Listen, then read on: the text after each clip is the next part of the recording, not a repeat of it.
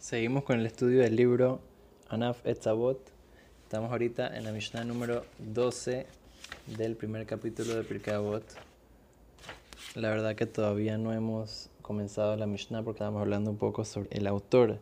de esta Mishnah que es Hillel y hay tanto que hablar la verdad de él. Entonces vamos a seguir hablando un poquito de él, tantas lecciones que podemos aprender de su vida. Eh, hay varios, varios cuentos en la Gemara exactamente cómo él se comportaba con la gente eh, y cómo ayudaba a que la gente regrese al camino de la Torah. Como vamos a ver más adelante, que él decía en, el, en, la, una de las Mishnayot, eh, por lo menos la primera que él decía, eh, que una persona tiene que ser de los alumnos de Aarón, que tiene que amar al, pueblo de Israel, amar a la gente y ayudarlos a acercarse a, a Kadosh Baruj a, a Hashem y a, a la Torah. Entonces, dice que una vez eh, habían varios cuentos que pasaron similares a este, pero vamos a decir uno de ellos. Una vez llegó un señor y le, preguntó, le preguntó a, a Gilel si le podía enseñar toda la Torah parado en una pierna. Entonces, ¿qué le, qué le dijo? Eh, una persona tiene que amar a su compañero como a uno mismo. Esa es eh, la clave de toda la Torah. ¿Por qué? Porque si una persona ama al compañero como a sí mismo, entonces también va a llegar al final también a amar a Kadosh Baruj amar a Dios y va a cumplir con su Torah y con sus mitzvot. dice que esa persona quedó tan impresionada que él, no era judío y se convirtió al judaísmo. Entonces eh, vemos cómo con paciencia y con a veces un poquito de inteligencia y especialmente con el amor que tenía con todas las personas, entonces él logró, y así varios cuentos que, trae el, el Talmud en la Gemara, que él pudo hacer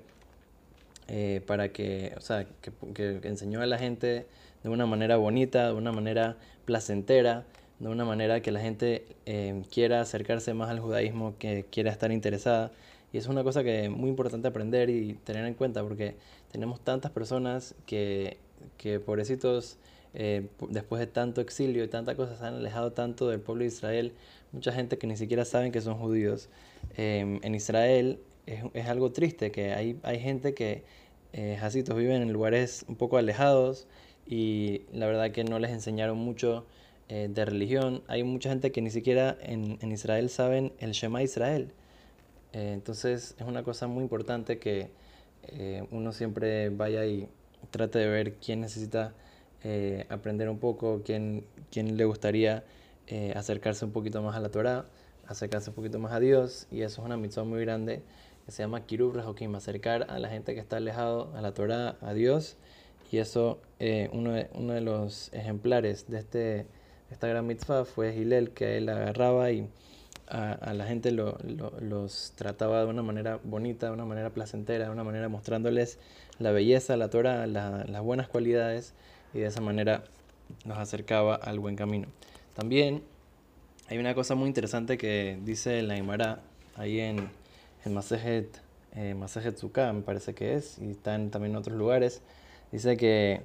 eh, Hillel tenía muchos alumnos. Él tenía, sus alumnos principales eran, dice que era un grupo de 80 alumnos. Y los, alumnos eran tan grandes que dicen que el alumno más chiquito era Rabbi Hanan Ben Zakai, que como nosotros sabemos, él después fue uno de los líderes de la generación en el tiempo de la destrucción del, del templo, del, segundo del segundo templo y era una cosa impresionante que sabía, tanta Torah, sabía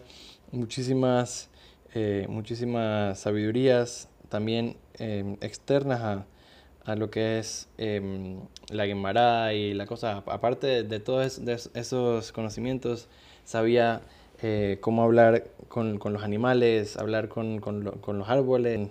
con, así, con muchas cosas que, tienen que ver con, con mística, etc. dice que hasta en eso sabía y estaba versado el alumno más chiquito de, de. Entonces vemos qué tan grande era el rabino. Dice que eh, de sus alumnos más grandes era Rabbi Yonatan Benuziel. Dice que este rabino era tan, tan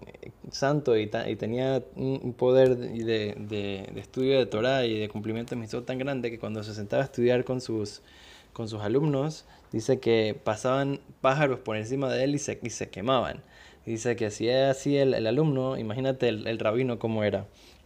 Entonces vemos, eh, vemos la grandeza de lo que era, no solamente eh, enseñándole a la gente Torah, ves cuántos alumnos tuvo que fueron tan grandes y todo, que vemos que, que su amor por la Torah no lo dejaba eh, quedársela toda para él, sino también compartírsela a sus alumnos, enseñar y expandir la Torah en el pueblo de Israel y también acercar a la gente que estaba lejos. Entonces, una lección muy importante, siempre tratar de eh, lo que uno sabe, lo que uno aprende, no se, no se lo queda uno solamente para uno, uno tiene que compartirlo eh, y de esa manera el pueblo de Israel eh,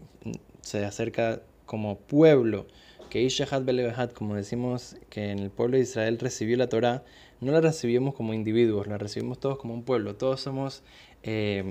somos eh, Arebim Zebazé, una persona tiene que preocuparse